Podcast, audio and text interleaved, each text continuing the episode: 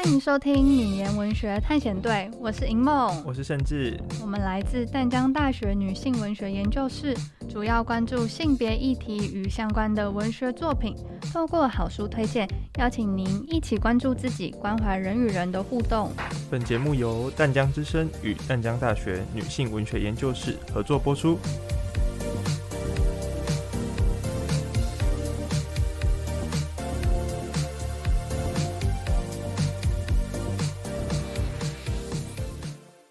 大家好，我们是女研文学探险队，我是银梦，我是盛志，我们来自淡江大学女性文学研究室，由淡江大学中文系的林伟淑、侯如琪老师指导，参与的成员目前来自中文系、法文系与公行系，讨论研究的内容都是由研究室的伙伴进行阅读过的与性别议题有关的书籍。女性文学研究室每个月有两场读书会。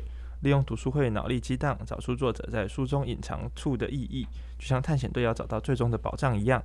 由于文学作品每个人的观看方式都不同，因为个人格局视野都不一样，讨论的过程就会擦出很多火花。因此，希望借由与淡江之声合作的机会，制作 Podcast 节目，也透过淡江之声实体频道 FM 八八点七线上收听这些多元管道，跟你一起展开冒险旅程，用不一样的视角发现书中更多的奥妙。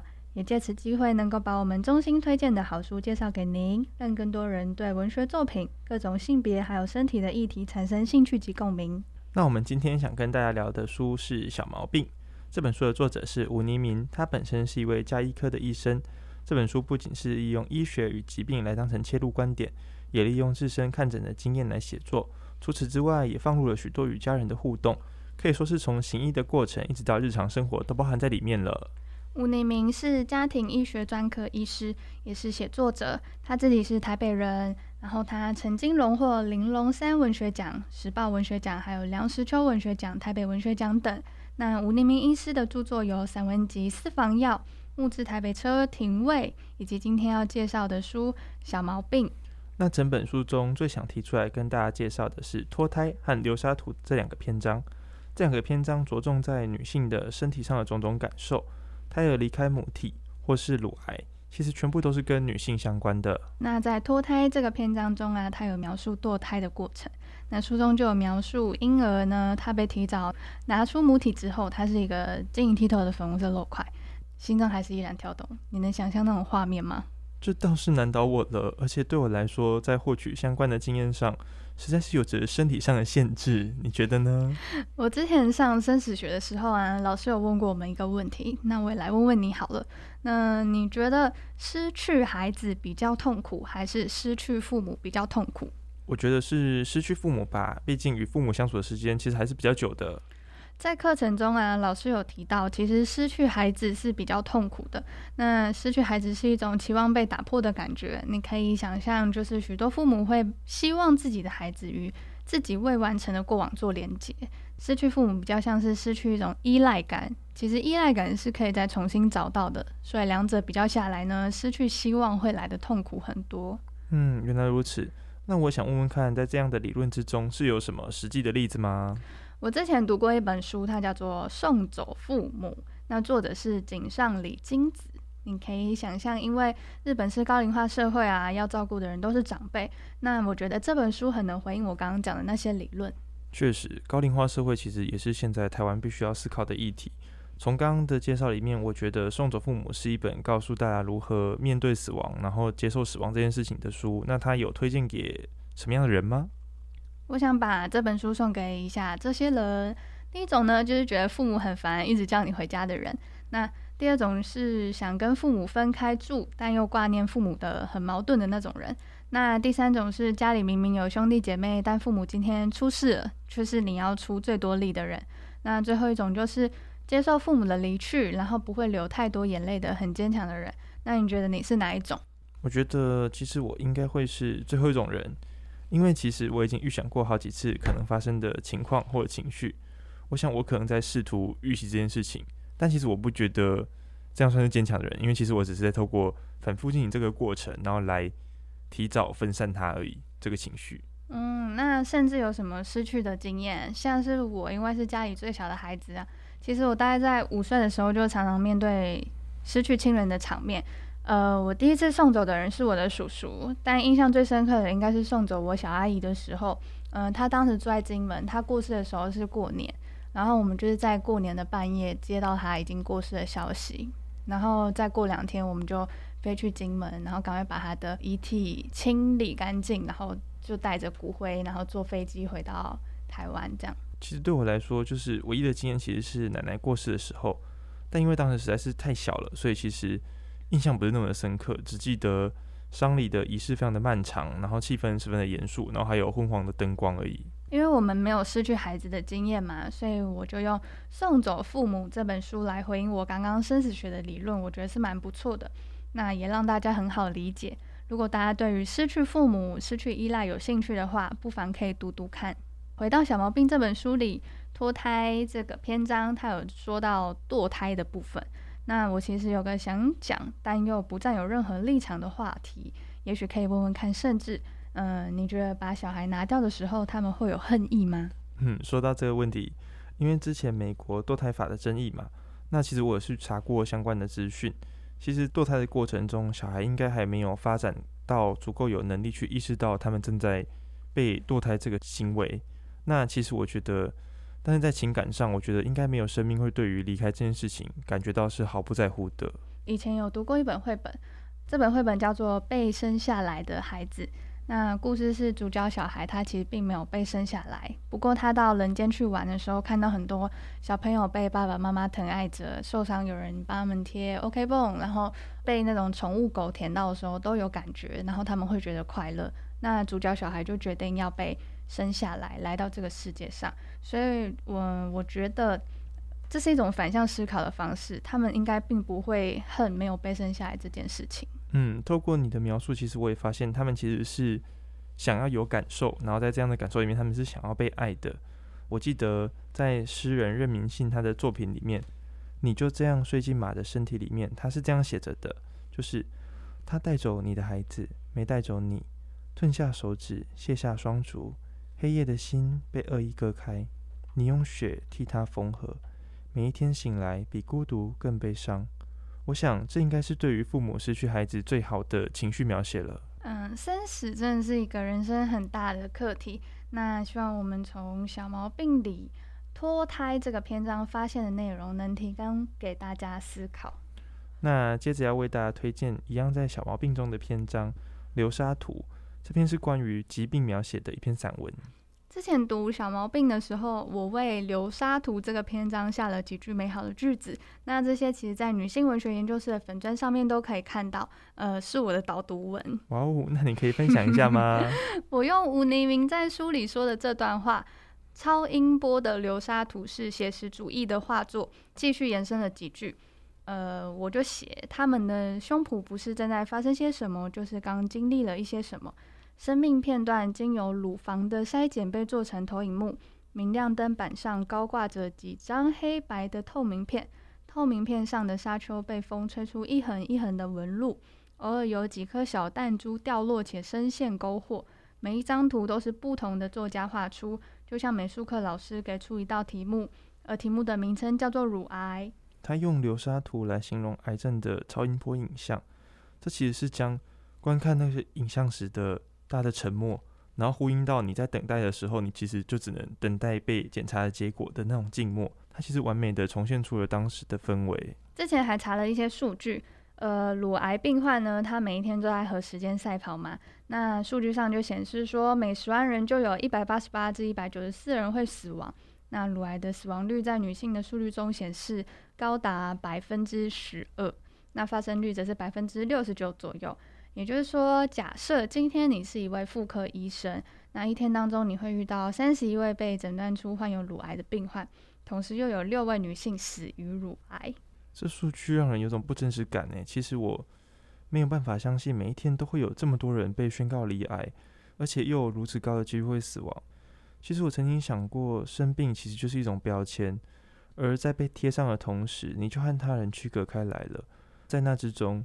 就只有你独自存在而已。听起来你有因为生病感到孤独过吗？有，其实我第一个想到的是小时候生病的时候请假的这件事情。但是那时候是请假是会很开心的。对，其实我也是。但其实我觉得，真正会明确的感受到孤独感，其实是在隔天上学的时候，当同学在你请假的过程里，他们经历了某些团体活动，你其实是会明确的意识到自己已经从他们的过去里缺席了。我之前生病请假，结果错过户外教学，然后他们都在讲户外教学的事情，然后老师还要叫我们写心得。可是我就是交一篇生病日记，因为我也没有去户外教学，但是里面的内容就是很废，因为我就是在家一直看电视，看那个 Disney 跟悠悠台。都已经生病了，还不能好好休息吗？还要写日记，实在是有点惨呢。嗯，但我长大就还好了，我只是不喜欢没有人跟我聊天的感觉。呃，我在五月的时候得了肺炎，那时候就是非常痛苦，因为我的声音也没了，然后又因为关在家里太痛苦，肌肉就是身体的肌肉非常酸痛。甚至是哭了两天，因为我连聊天的力气都没有，所以我哭是因为我不能聊天。某方面来说，其实你是一个蛮害怕孤独的人呢。那一刻，我真的感觉被世界遗弃。就是虽然我妈就在门外，但是就是非常孤单，因为只能在房间里。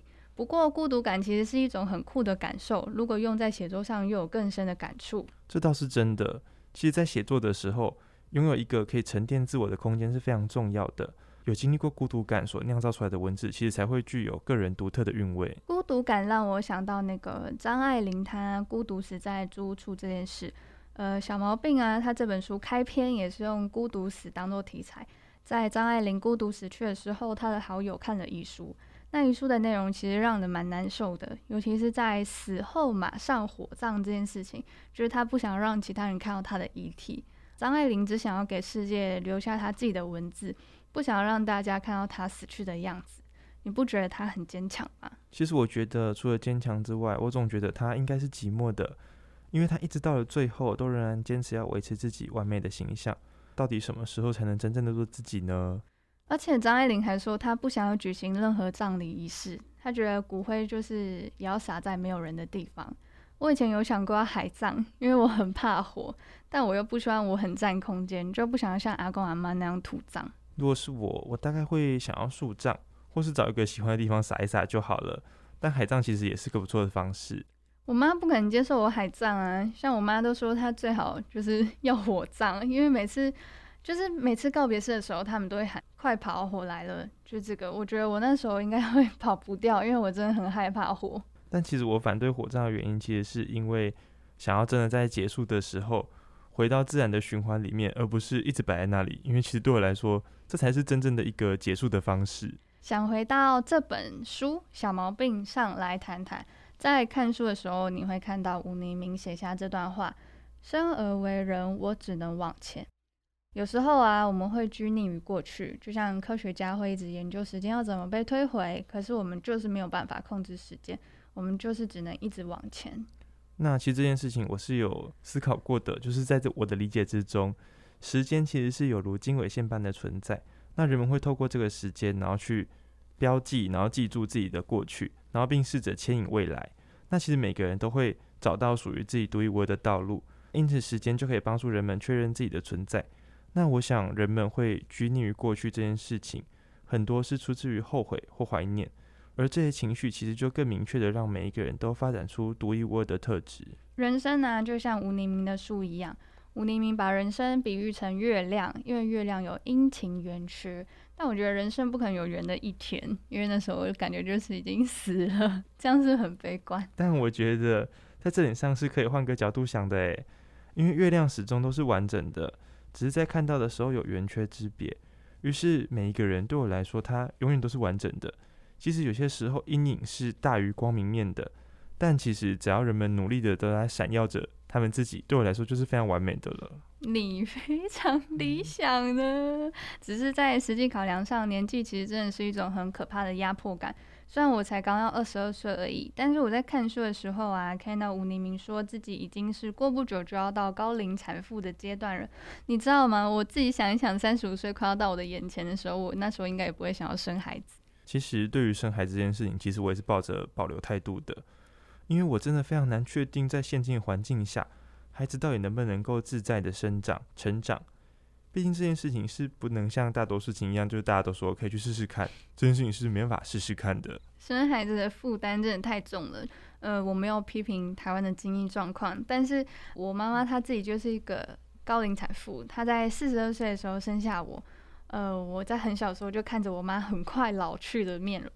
呃，有时候我都会不好意思叫她去参加我学校的活动，因为我怕同学会以为她是我阿妈，这样会让我妈很伤心。但其实我觉得这样的状况是会越来越普及的，因为现在的人已经普遍都晚婚了，那生孩子这件事情其实也会自然的往后推迟。在《小毛病》这本书上面啊，他处理岁数还有时间，他的手法是非常厉害的。像吴黎明在书上就有写这段话，我觉得超喜欢的。他就写说。虽然等待切片结果那几天，日子延伸出更多日子，一天过成了好多小时，一小时变成了好多分钟，一分钟又化为许多秒。其实把时间切割以后，我们就可以发现我们到底都晃了多久。那在这段话，其实大家也可以看见作者观察事情，然后还有描写事情的细致程度。他把只能等待宣告的无力这件事情，因为你明确的知道你的命运其实已经不在你的手中了，你只能等待被宣告。然后连接上切片检查的意象，他实际的捕捉到了那样等待的时间里面那个完全的空白的那个程度。嗯，而且吴黎明啊，他从这样的生命哲学里面，他就开始专注于人生当下的每个时刻。他选择用意志力延长自己身体的使用年限，医师学养所带来的理性思维也没有削弱他对人世常情的眷恋与哀感。所以他在流沙图最后也有透露出他同情罹患乳癌的妇人。他在书上有这样子写：老妈妈在结束看诊后突然开口：“我是两个孩子接连死后才发现这个病的。”她顿一顿，我想那一定是有影响的，一定有影响的。这种叙述的调性，其实就是吴黎明在《小毛病》这本书的整个情绪的书写方式。一样是吴黎明在书中说过的一句话：“其实我佩服他们，换成是我，未必有这样的坚强。